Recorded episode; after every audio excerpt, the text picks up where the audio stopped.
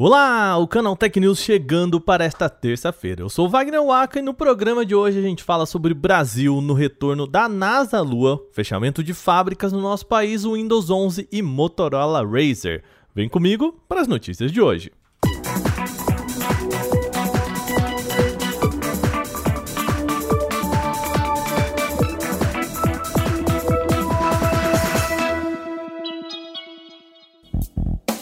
E agora oficial, hein? O Brasil vai participar do programa Artemis da NASA. Marcos Pontes, o ministro da Ciência, Tecnologia e Inovação, oficializou hoje a participação do Brasil no programa que visa o retorno de humanos à superfície da Lua.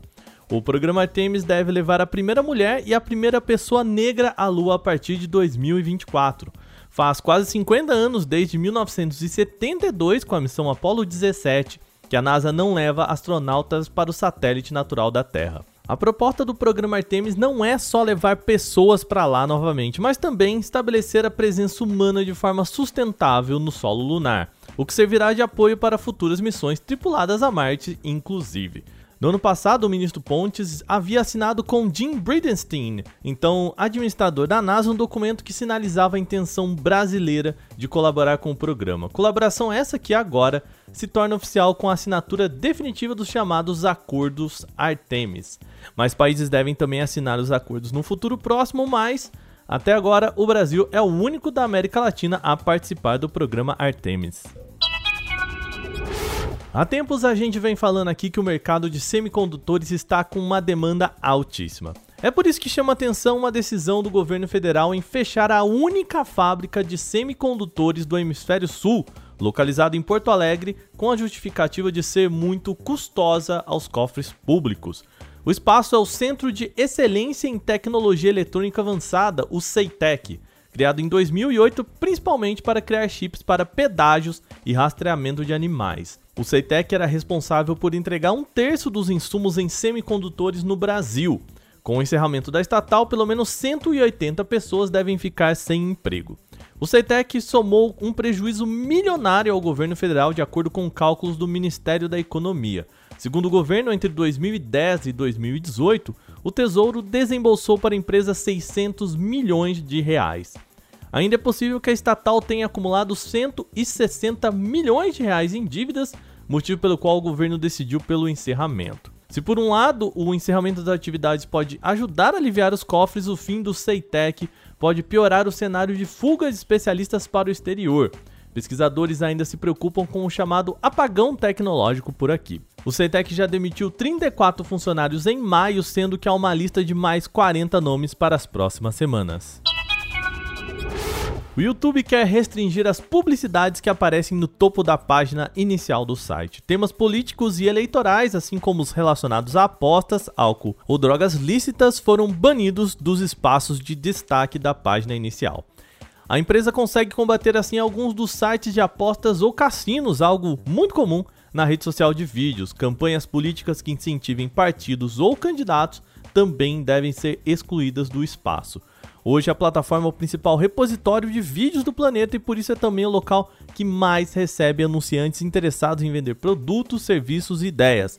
As outras áreas devem continuar a receber propaganda sobre tais temáticas, já que as restrições são apenas para os anunciantes da página principal do YouTube. Segundo o Google, o objetivo da mudança é equilibrar as necessidades entre anunciantes e usuários, sem prejudicar a experiência de ambos. A nova política se aplica a todos os usuários do Google Ads, o que inclui também a gente aqui no Brasil. Vamos agora falar de Windows 11. O novo sistema operacional da Microsoft ainda não foi anunciado, mas possíveis telas de captura do Windows 11 já devem ter caído na internet. Segundo o site The Verge, as fotos foram publicadas no fórum chinês Baidu. É possível ver telas de configurações e menu iniciar e duas coisas chamam a atenção. A primeira é a semelhança com o Windows 10. Em segundo lugar, os ícones também passaram a ser centralizados na barra de menu iniciar. As imagens levam a crer que o Windows 11 deve ter sido feito com base no Windows 10X por conta da semelhança. E já que estamos em um podcast, tem uma surpresa sonora para vocês. Segundo The Verge, já é possível também ouvir o som que o Windows 11 deve fazer ao ser ligado. E deve ser esse aqui, ó, escuta aí. Simples e elegante, né? Pois é, por conta de várias imagens e vídeos divulgados sobre o Windows 11, há a crença de que uma versão ISO possa ter sido vazada. Para quem não sabe, uma ISO é uma espécie de cópia dos arquivos contidos em um disco e que podem ser executados no PC. O próprio repórter, o Tom Warren do The Verge, parece ter colocado as mãos no sistema enquanto investigava sobre o assunto e compartilhou um monte de vídeos no seu Twitter.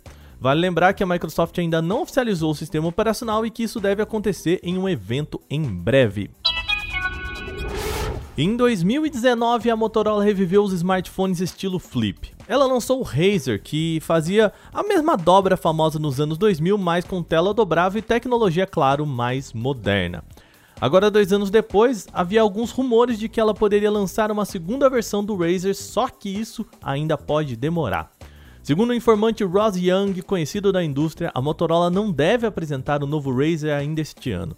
Para o informante, ela só deve apresentar o novo modelo somente no segundo semestre do ano que vem. O motivo disso seria uma mudança de design. Lembra que lá em 2019 o modelo tinha aquele ar gostosinho de nostalgia? Pois é, isso agradou, mas a Motorola pecou em durabilidade. Ainda vale lembrar, a Samsung agora tem também os seus modelos Flip, que imitam bem a proposta do Razer, o que poderia ter feito a Motorola repensar a linha. Se as informações de Yang são realmente verdadeiras, a gente deve descobrir somente para o ano que vem. Antes de terminar o nosso programa, é sempre bom lembrar vocês que vocês podem enviar comentários, sugestões e críticas sobre este programa para podcast@canaltech.com.br. Lembre-se, Canaltech com CH no final, tá? podcast@canaltech.com.br. Manda o seu recadinho falando o que você quiser sobre o nosso programa. Este episódio foi roteirizado, editado e apresentado por mim, Wagner Waka, com a supervisão de Patrícia Gnipper. O programa também contou com reportagens de Daniele Cassita, Felipe Junqueira, Igor Almenara, Alveni Lisboa e também Renan da Silva Dores, com a revisão de áudio dela, Mari Capetinga. Agora a gente vai ficando por aqui nesta terça. Uma boa noite. A gente volta amanhã com mais notícias. Até lá.